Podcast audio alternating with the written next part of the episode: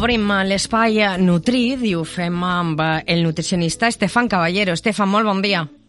Bon dia. Estefan, avui parlem del pa. Així és, anem a parlar un poquet de, del pa. És algo molt típic, no? Molt, molt comú en casa el consumir-lo a diari o pràcticament a diari i realment també els últims anys està havent molta oferta en molts tipus de pa diferents i moltes vegades veiem dubtes no? sobre quin tipus de pa comprar, com consumir-lo, quina quantitat, etc. Mm. Anem a intentar solucionar-ho un poquet. Com, com hem de triar o com podem triar un bon pa? A veure, jo entenc que la majoria de gent ja ha escoltat que l'ideal seria que fos integral al final. Eh, moltes vegades se tendeix a buscar alguno que siga més de forn en compte de supermercat.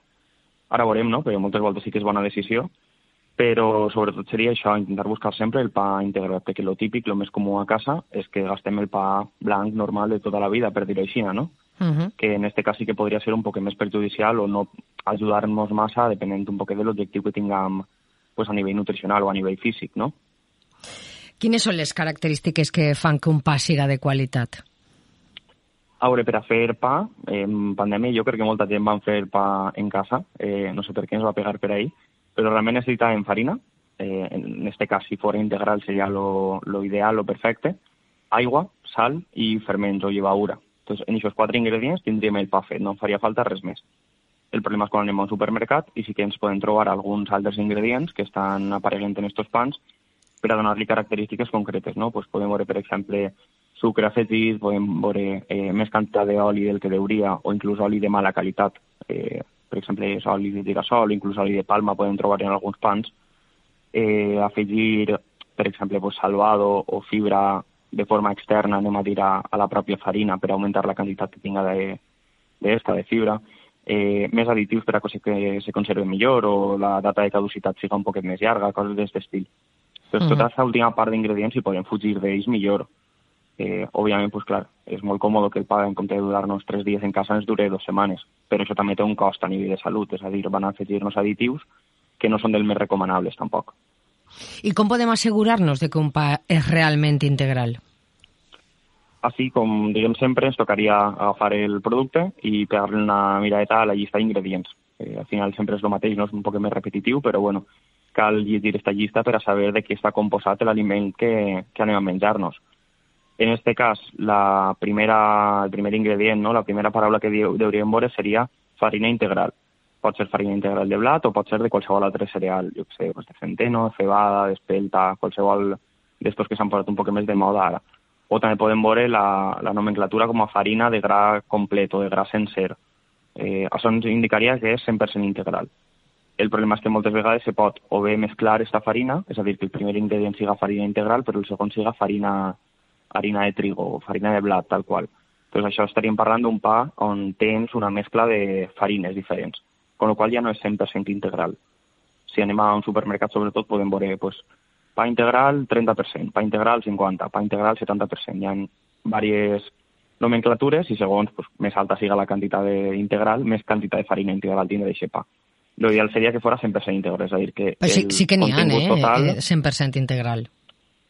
Exacte, sí, estem, tro estem trobant-nos ja en supermercats, sí, sí, sí. però el problema, com comentàvem al principi, lo millor seria ja no que la farina és 100% integral, sinó que a més estan afegint-los algun additiu pues, per a que aquest pa tinga millors característiques.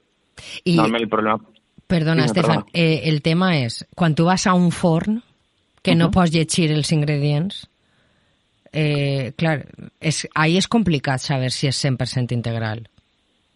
Aure, per legislació, si demanem la llista d'ingredients o la composició d'un aliment, deurien ensenyar-nos-lo. Això és el primer. Si anem a un forn millor més tradicional, pot ser que això no ho tinguen. Ahí ens toca el que comentes tu un poc, pues, fiar-nos un poc de la persona que està fent el pa.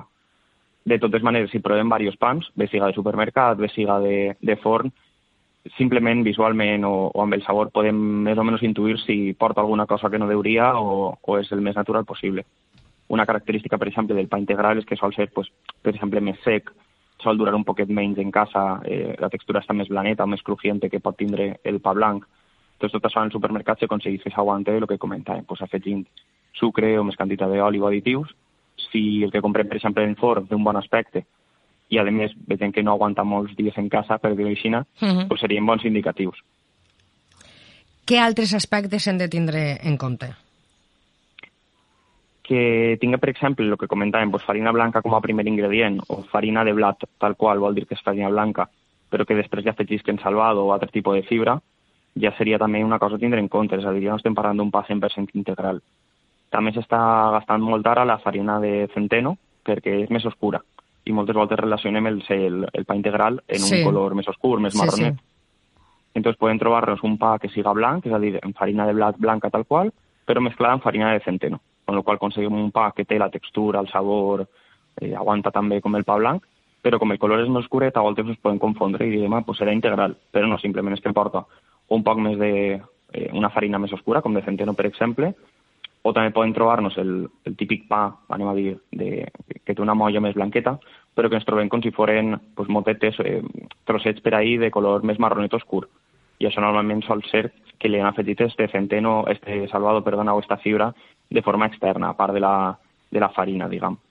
Entonces, cuidado en aquestes coses també. I parlant d'altres tipus de farines també, que siga una farina de espelta, de centeno, de avena, coses així, no vol dir que siga un pa integral o tampoc vol dir que siga un pa saludable. És a dir, hauríem mirar en la llista d'ingredients altra vegada que la farina que conté, siga el cereal que siga, siga 100% integral, si, si pot ser. Per què és tan important que siga integral el pa? Ara, al final ens va donar també moltes característiques que ens van afavorir. Lo més interessant és que la quantitat de fibra sempre serà més alta en un integral que en un pa pues, que estigui fet en fibra o en llavor o en salvado o coses d'aquest estil con la qual eixa fibra el que ens aportarà sobretot és sacietat, que estem més plens, diguem, mentre la mateixa quantitat de pa, i així pues, a lo millor mengem un poc més de quantitat o no tinguem que fer una altra menjada a part. Si parlem, per exemple, que tenim unes torrades per a desjunar o un entrepà per a esmorzar, segurament al cap de poc de temps, si gastarem pa blanc, tindríem més fam que si gastem pa integral. Con la qual la sacietat és pràcticament el més important. I també és de veres que al gastar el gra sencer del de, de cereal blat, per exemple, en aquest cas, ja no sols estem afegint més fibra de lo que tindríem en un pa blanc, sinó que també a banda hi ha més minerals i més vitamines que, que en el pa tradicional. Con lo qual, al final, tot això són avantatges que, si podem aprofitar-ho i ens agrada el pa integral o podem menjar-lo més o menys bé, seria interessant incloure-lo. Què podem... Eh, si una persona està intentant aprimar-se, eh, pot menjar pa? esta és una pregunta que ve moltes voltes, no? de vull perdre pes, però ja m'he llevat el pa, o no vull llevar-me el pa, coses d'aquest estil. Se, se relaciona molt el pa amb la pèrdua de pes.